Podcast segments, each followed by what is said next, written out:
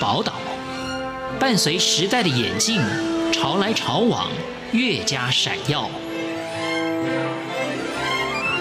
欢迎收听《潮台湾》，发现台湾的美好。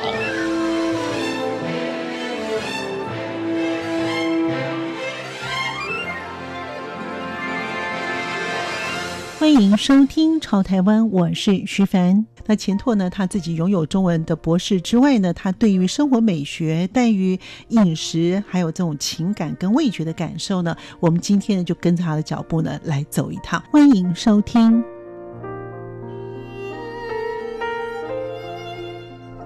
对于饮食跟味觉之美，钱拓博士他也解释了。因为我是学文学出身的，关于情感的记忆，我们可以透过阅读这件事情去感受到我们人那所赋予的情感，然后从吃食物这件事情上面得到一个连结。那所以其实像自己读或者是去研究或者书写饮食文学，其实它。属于文字书写的一种类型，但是它跟我们一般日常接触到的那种教学用的食谱啊，哦，或者是跟时下流行的纯粹分享餐点、分享饮食记录的那种食记啊、部落格，其实不太一样。文学作品其实它本身就带有情感抒发的因子，当然在情感抒发的过程当中，它就会融合了那书写者本身的思考的过程。像我们阅读这样子的作品啊，它也可以让我们。激发起延伸思考的动力，那有自己的方向，那甚至是唤起我们的共鸣，我们的一些过去的记忆等等。哦，那所以或许读着读着，我们也会想要自己去书写属于我们的故事。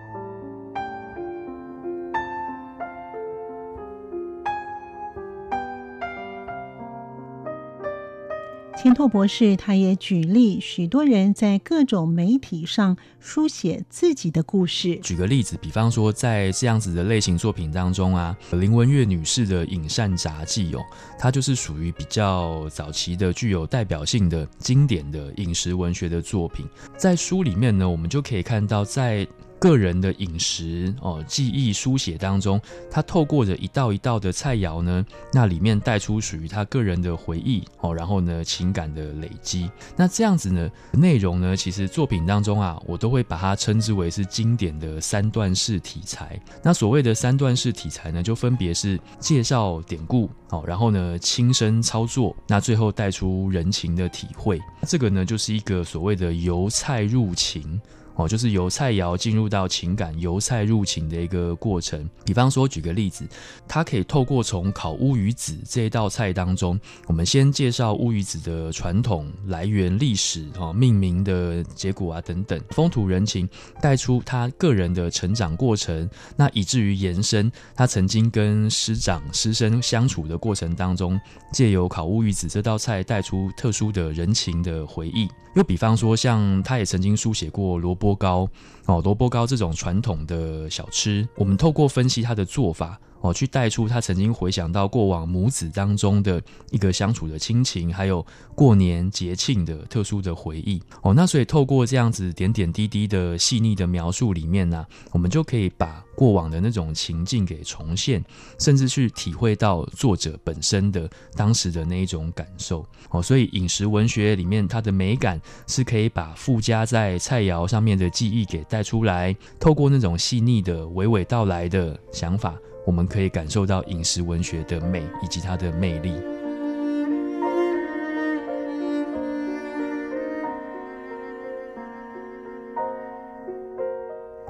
谈到饮食文学，就会谈到味觉。至于味觉，钱拓他也谈到他的看法。我们谈到的所谓透过慢食的过程当中，我们就可以去一项一项的借由个人曾经的一些过往的，我们说味觉的资料库，哦，个人脑中味觉或甚至是嗅觉等等感觉的资料库里面，一项一项试着去拆解、细分出来。哦，那或许那个探索的过程，我们求证答案，可能我们就会。得到很不一样的一个所谓的印证的结果。我们能够仔细的去分辨出复杂的味道跟各个细节哦，因为其实我们人对于感官其实是很敏感的，我们能够去细分出很多很多不同的感觉的因子。比方说刚才称之为所谓的味觉的资料库，那每个人都可以在自己的味觉资料库里面去累积许多成长当中接触的材料。那当然他需要一些日积月累的经验。举个例子。比方说，像徐国能陈先生，他在第九位这一篇文章当中，他就谈到借由一个哦餐厅的主厨的故事，然后去谈到所谓的五味。八味，甚至是所谓的九味。那故事当中，他借着一个餐厅的小老板的视角，去描绘从他眼中看到的一位非常神秘的老厨师。那这位大厨呢，他不仅会分享烹饪的经验，也带出所谓的人生经验。哦，那透过一个人的由盛转衰的过程故事，娓娓道出所谓的个人的人生经历。比方说，像我们一个人正常，我们大概可以分辨出所谓的五味，也就是所谓的酸、甜、苦、辣、咸，这个是基本的，没有问题。但是呢，在文章当中，他所描绘的故事的老厨师哦，却提出了一个所谓八味的看法，就是除了酸、甜、苦、辣、咸之外呢，还有所谓的色，还有腥，就是所谓的鲜味。咸涩腥冲，冲呢就是有点类似芥末的哦，那样子刺激的哦的一种感受。最后呢，还有一位所谓隐藏的第九位，那他就在故事里面铺陈，其实是所谓的人生滋味啦，哦，就或者我们说人生况味吧。那其实这个人生滋味说法，第一次听到是韩良露女士在她的演讲当中所提出来的看法。那当时呢，我们做了一个比方哦，就好比说一场宴席哦，就像我们去吃喜酒，吃喜酒呢，它里面一定有配套好的上菜的顺序哦，例如说我们可可能先上冷盘呐，再上大。菜哦，先清淡的，再浓郁的。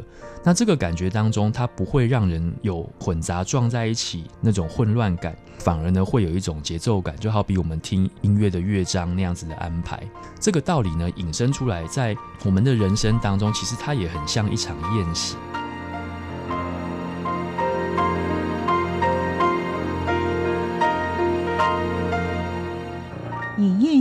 来譬喻人生不同的阶段以及形容钱拓博士他说：“我们可能会依照顺序的先后，比如说年轻的时候，我们品尝到的滋味是青涩的哦，它就好像沙拉、冷盘、海鲜哦等等那样子，就很直接的去感受到青春的滋味。再来等到我们累积了一些人生经历之后呢，它带给我们的仿佛就是比较厚的滋味，比较厚的肉类啊、红肉哦等等。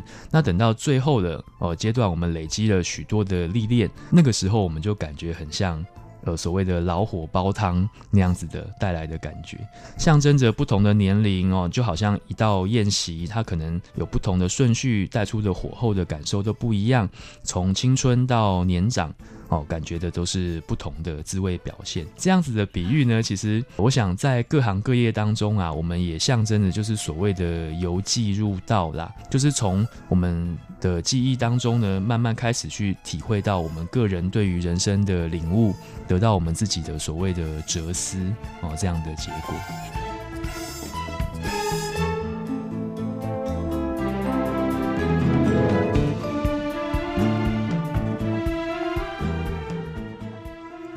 于文化的剖析，钱拓也谈到他自己的见解。那其实我们说，从生活美学进入到饮食之美，那它带出来的是一个整体的饮食文化啦。饮食文化它其实是一种累积出来的一种传统。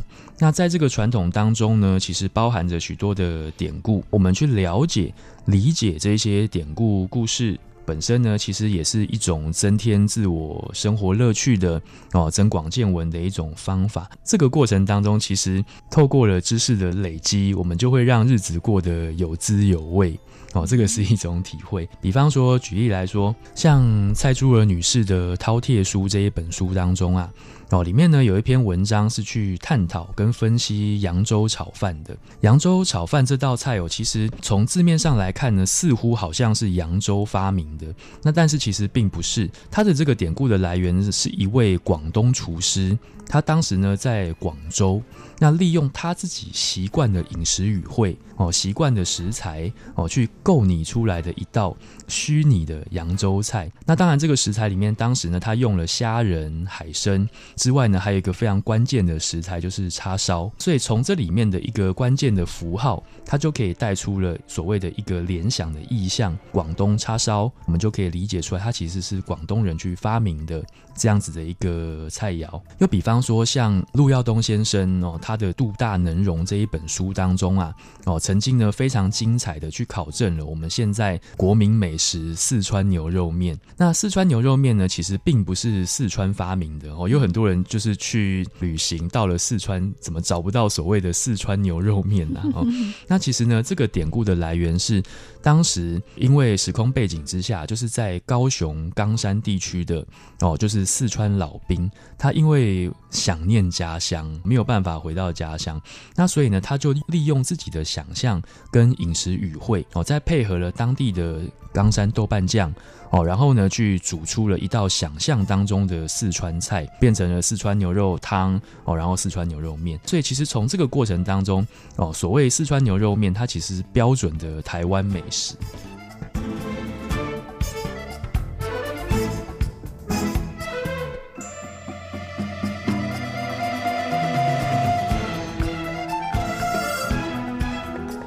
原来四川牛肉面是台湾在地的小吃。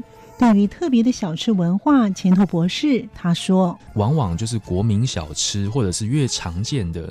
食物它带出来的在地性就会更强，它有很强的风土的特性。比方说，像我们大家都呃非常为人熟知的国民小吃担子面，顾名思义就是它是挑着一个担子在卖的。但是呢，现在我们有名的杜小月哦，这个名称它其实有一个历史典故。过往在海边渔村渔民，他有配合着捕鱼季季节去捕鱼的习惯。当捕鱼季来临的时候呢，大家都出海捕鱼，收到了渔获，能够维持生计。非常的好，那那个呢，就是所谓的大月大丰收。那但是呢，到了台风季或者是捕鱼季节之外，没有渔获可以去捕，怎么办呢？就是相对来说的是小月，小月我们也要过日子，怎么办呢？于是就开始有人挑着担子出来卖担子面，所以杜小月担子面它带出的是一个生活的一个节奏跟特殊的所谓的文化的一个结果。对对对，它有它的典故的来源。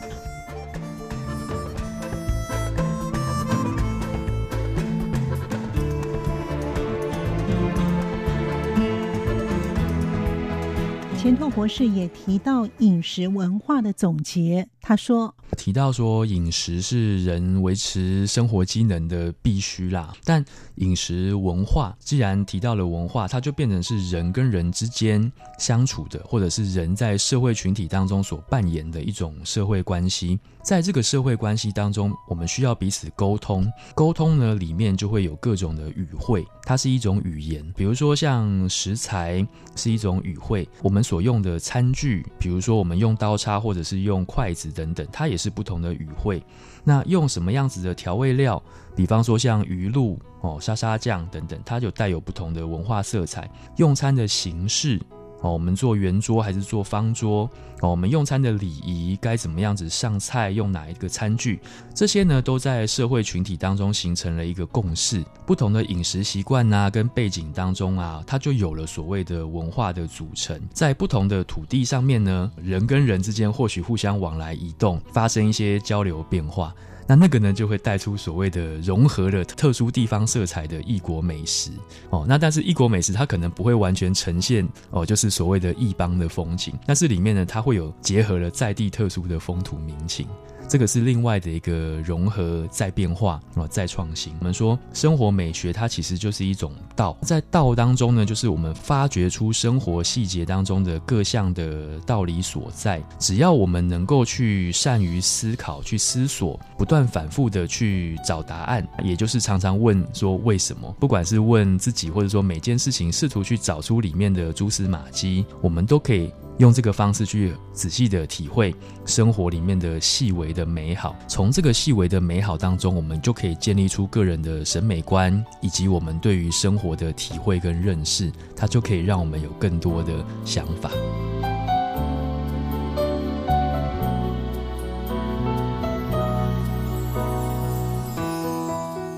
感谢您的收听，我们下次见。